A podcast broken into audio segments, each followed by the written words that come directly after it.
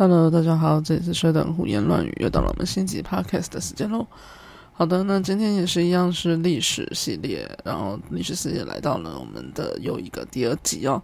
好，那接续着上一个礼拜我们讲到了蒙古西征嘛，那蒙古西征了以后呢，建立了呃四大汗国，然后还有那个元朝。那后来呢，我们就讲说，就是四大汗国里面各自有各自的问题，然后呃各自后来就灭掉了嘛。对，那么没有办法维持的太久，这样子。好，那其中来讲的话呢，我有稍微提到一个呃比较特别的后续，就是那个后续呢，就是我们讲的有一个叫做铁木尔，铁木尔的人呢，他建立了铁木尔帝国。好，那所以我上次有讲说，我有空的话呢，就会接续着这个讲一下这样子，因为毕竟他也算是当时一个蛮。激烈的，然后蛮重要的一个地，呃，一个帝国。好，那所以我们就今天来讲的话，主轴是接续着这个下去哦。好，那铁木尔，我们上次讲铁木尔帝国呢，它基本上呢，呃，是接续在谁身上呢？就接续在那个察合台汗国身上了。好，那察合台汗国，我们之前讲到了，我们上次讲到了，它主要的位置呢，就是在那个新疆中亚那个地区。好。那新疆中亚那个地区呢？然后后来呢？因为他当然自己内部的话就比较多斗争嘛。我们之前我们我们上次讲的就是，呃，蒙古人毕竟他就是本来就是游牧民族。那我们也知道，整体来讲，游牧民族基本上都一直在处在一个很征战的一个状态。那那个征战状态，就算他们建立了帝国以后，一样还是这样子的征战。就每隔多久呢，就要就是内部就要斗争一下，然后可能就有一些权力的更替这样子。那一直这样权力更替的情况下，他们又不太是那种会好好认真统治他们所打下来的地方的那的民族哦，就是。他们有一种这样子的比较动荡的那个民族性吧。好，那所以后来呢，他们当然就是越分裂，就是越越衰弱这样子的感觉。好，那所以呢，铁木尔帝国就是由铁木尔这个人所建立的。那我们上次有讲他是突厥化的蒙古人，这个大家如果忘记了的话，可以回去上一集听一下下。好，突厥化蒙古人简单来讲就是什么？就是我们讲从整个。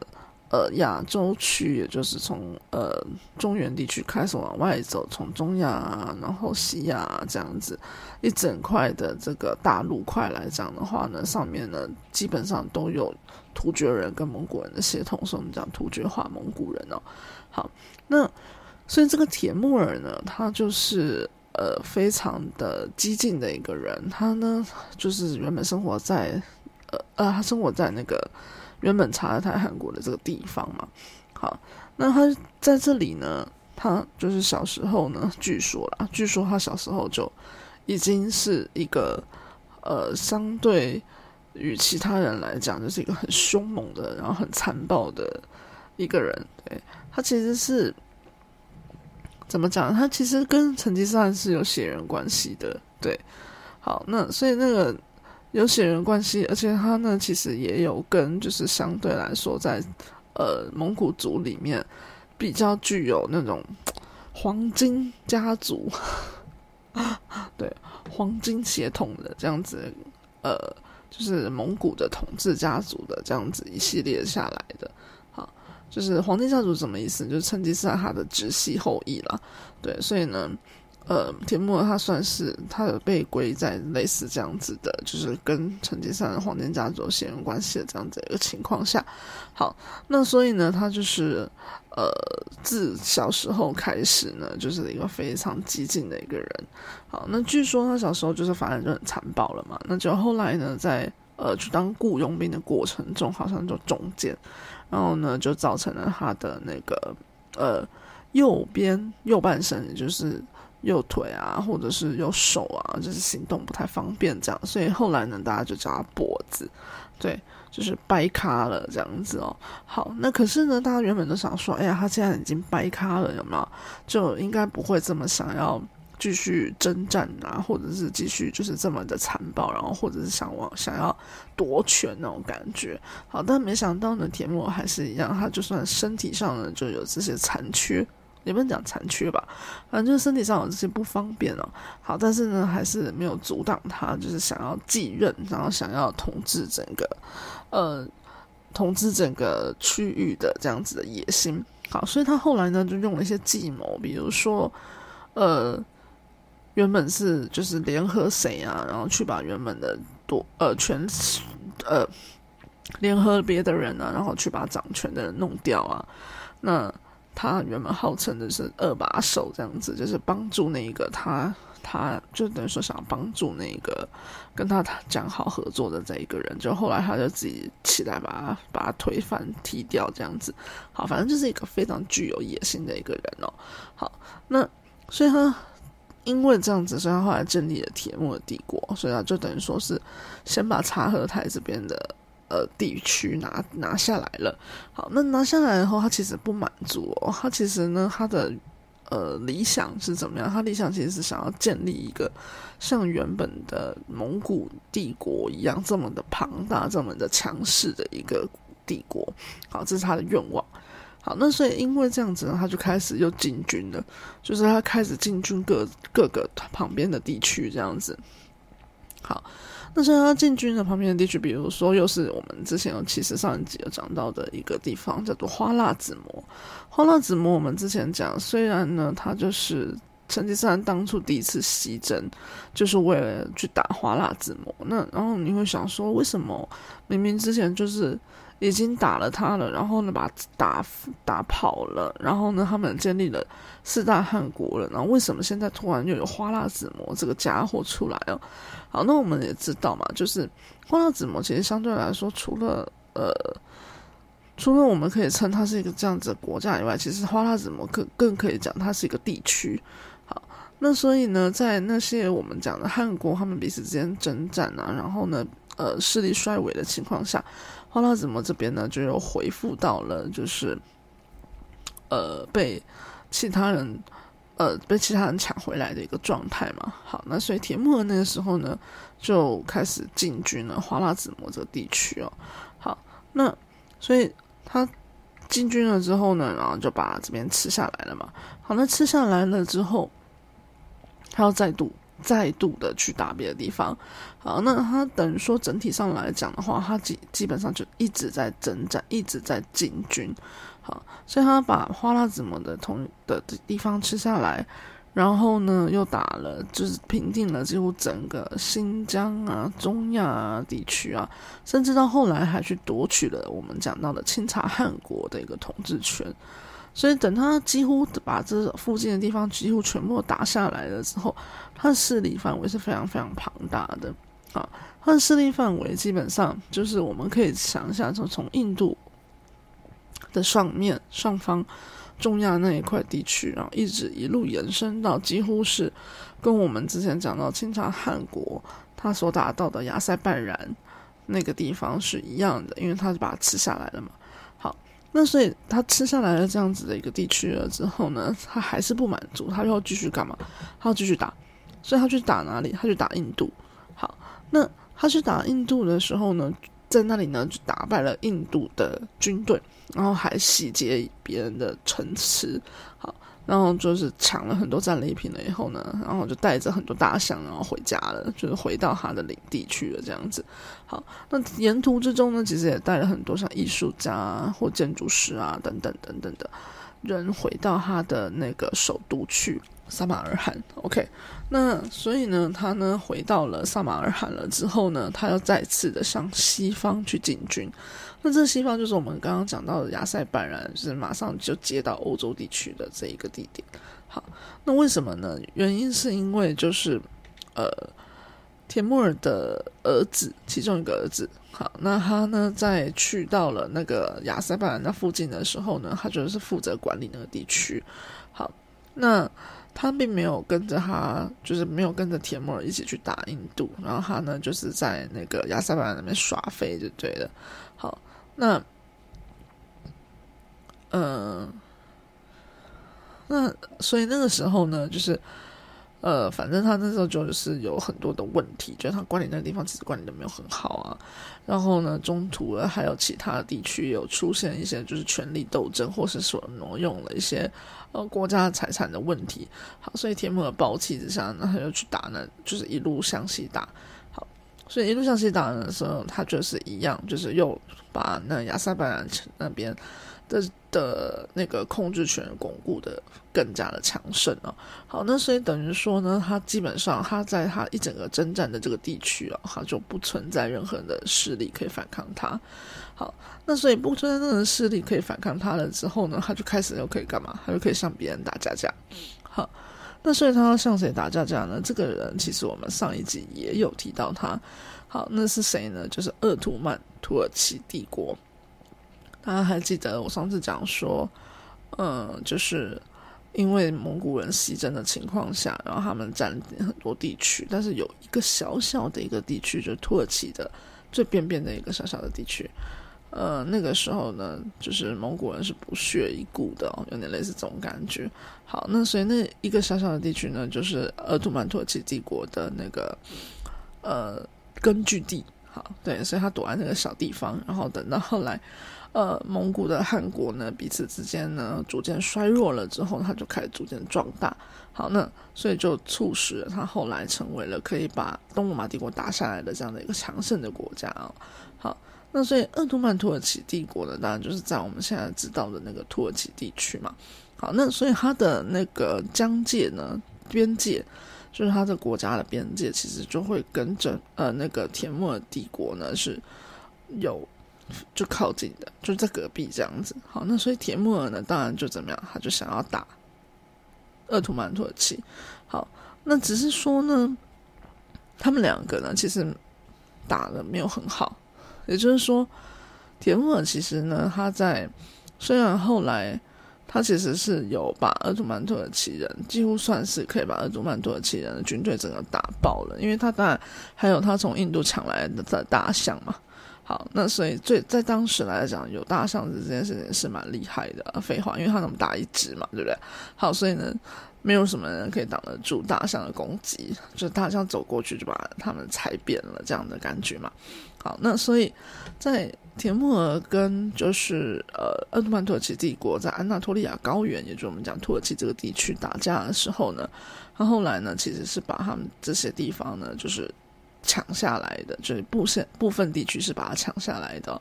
好，那所以他部分地区抢下来了之后呢，等于说在当时来讲，几乎是他在当时几乎是世界最强的那种感觉了。对，整个来讲的话，几乎没有人可以挡得住他。好，那可是呢，后来啊，就是铁呃铁木尔呢，他就是在。等于说统治了这样子整个范围，然后大家都向他称臣，大家都觉得说他真的很厉害。好，这样子情况之下呢，好，但是呃，他受到了那个，就同一时间，中国这边的朝代其实是明朝嘛，就已经换成了明朝了。好，那所以明朝这边来讲的话呢，其实就有派使者过来跟他讲说，哎哎，你都没有乖乖的进贡哦，因为大家知道嘛，以前中国是属于那种朝贡体制的。好，那所以他就派人来说，哎，你都没有好好的朝贡，都没有送钱来给我，表示你臣服于我这样子。好，那所以铁木当然就很不爽嘛，因为他等于说就是让他很没面子。好，那所以铁木很不爽的情况下，别人就问他了，说：“那你要去打明朝吗？”好，那所以铁木尔就怎么办？铁木尔就说：“嗯，我考虑一下。”好，那他考虑了一下了之后啊，他就怎么样呢？他就继续，他就想了一想，他想说：“嗯，好，那我去打打看好了。”对，所以他就就这样子，他就要去打打看。好，那可是呢，没想到啊，他在打，他要出发去打。那个明朝的过程之中就死了。好，那所以铁木就是在决定要去打明朝的时候呢，然后路途之中呢，他就过世了。好，那田木过世了之后，后续当然也有很多继承人嘛。那只是这些继承人相对来说呢，都没有像田木这样子这么厉害的一个人可以控制得了这么多地区。好，那所以后来呢，就是。呃，经历了一一些人的政权的更替了，也就是执政者的更替了之后，后来一样，他们就是逐渐呃没落嘛，就是逐渐没落。好，那然后所以就被这边就是其他的那些呃游牧民族所打败了，这样子。好，那所以铁木尔帝国被灭掉了之后呢，有一个人叫巴布尔。好，巴布尔呢，他其实也就是也是一样。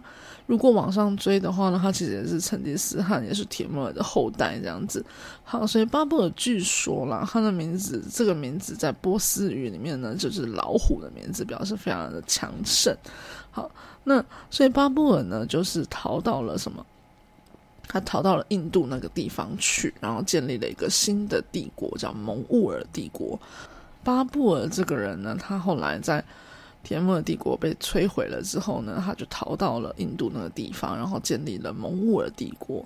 好，那蒙兀尔帝国呢，它其实呢是就是在波斯语里面就是蒙古的意思，就是蒙古这个词啊，就是音音声音上面稍微有一点点不太一样，但是它其实代表就是蒙古这个语词的意思，就蒙古这个地方，呃，或者蒙古这种人。好，那所以巴布尔呢就在这里建立起了新的一个。哦，庞大的具有蒙古人血统的，好这样子的一个国家，一个王朝这样子。好，那嗯，他其实也是一样，是信仰的是伊斯兰教，主要啦，主要信仰的也是伊斯兰教，然后他们使用的语言就波斯语。好，那所以蒙古尔帝国呢有什么重要性？嗯，蒙古尔帝国除了第一任就是第一任建立蒙古尔帝国这个人叫巴布尔以外，他。就是也是一样，还蛮呃强盛的。就是等于说，因为其实之前呢，有很多呃外来的人都外来的族群都很想要抢印度嘛，真的都没有什么人真的呃很顺利的把它抢下来这样子。好，但是蒙古帝国相对来说呢，是呃这种比如说游牧民族或者是外来的种族，然后呢把印度这个地方吃下来，算是吃的最嗯。算是吃的最完整的，对，吃的最完整的一个一个一个帝国一个国家这样子。好，那所以巴布尔呢，他建立了这个蒙古尔帝国。那不过后来呢，他也是过世了。那过世了之后，中间有一度他们其实没有很厉害，然后甚至还差一点就要就要失去了这个印度这个根据地啊，这个地方。好，那但是呢，后来又有就是重新恢复他们的。呃，恢复他们的占领地。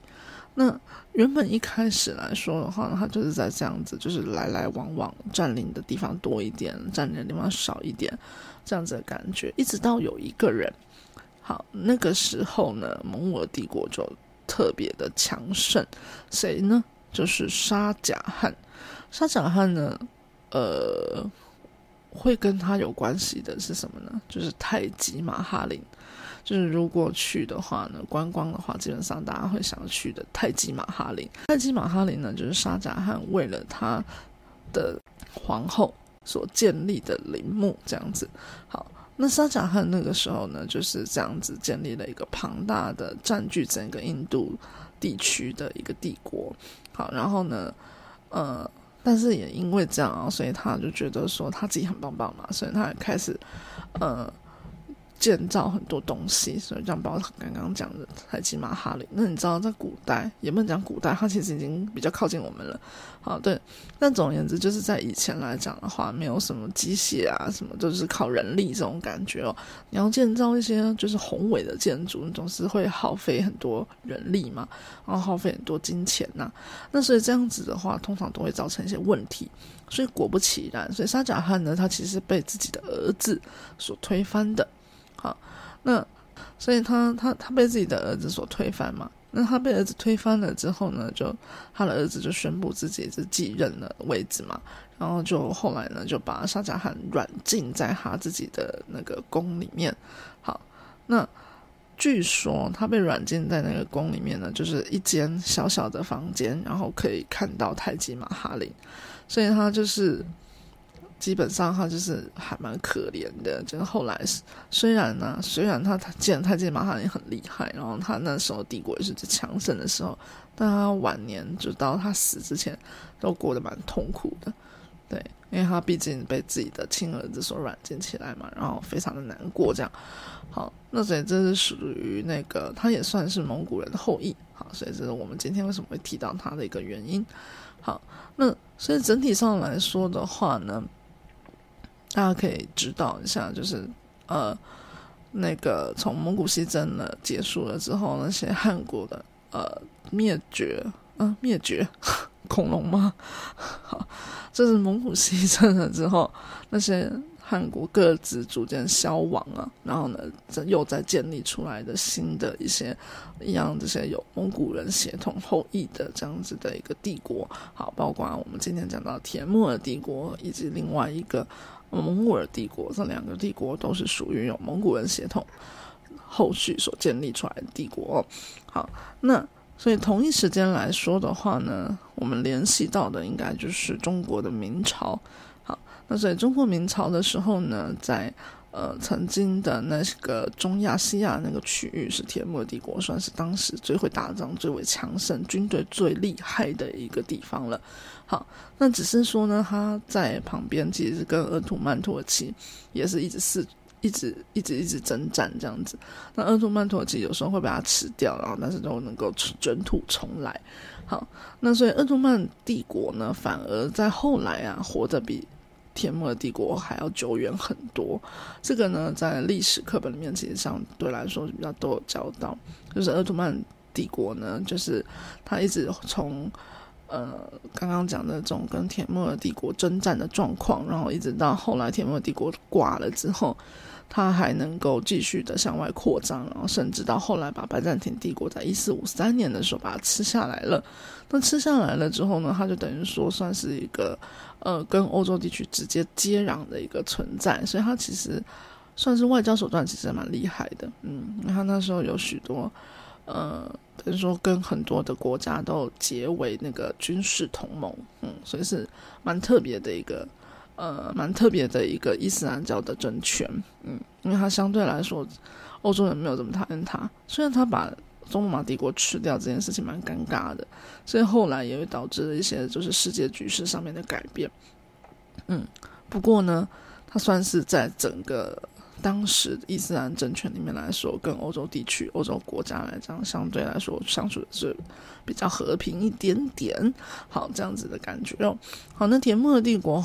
灭掉以后，另外还有一个出现的，我们比较我们刚刚看到的就是蒙古帝国。那蒙古帝国后来呢，主要来讲呢，活动的范围都在印度。那蒙古帝国一直到什么时候挂掉？就是到了那个一八五八年左右，对，一八五八年。好，然后一八五八年也就是十九世纪的。好，那那个时候呢，已经。进入到了非常近代的一个时期了。好，那蒙古帝国呢，后来呢，就是在英国大英帝国的东印度公司去到那里，然后掌控了它。然后呢，到后来成为就是维多利亚女王在当时呢授予了，就是被授予了那个印度女皇的这个称号，所以蒙古尔帝国在这个时候才灭掉的。好，所以蒙古尔帝国其实也算是活了，嗯。不短的一段时间，三百多年，然后从一五二六年到一八五八年，好，所以也算是有活一段时间啦。嗯，所以他的后来呢，他就很接近我们我现在的时候了，好，那所以蒙古尔帝国跟鄂图曼帝国都反而是相对来说活得比较久的那一方，对，所以不是比较会打仗就比较厉害。因为呢，虽然铁木很会打仗，但是呢，他后续呢没有办法好好的活下来，对，所以这也是蛮怎么讲，蛮特别，或者是历史局势上面来讲非常奇妙的一种存在哦。好，OK，所以我们今天讲到的呢，大概就是这些，嗯，比较算是蒙古人的后裔啊，然后游牧民族啊所建立的那种这几个帝国。好，那所以我们今天的 podcast 就到这里了，拜拜。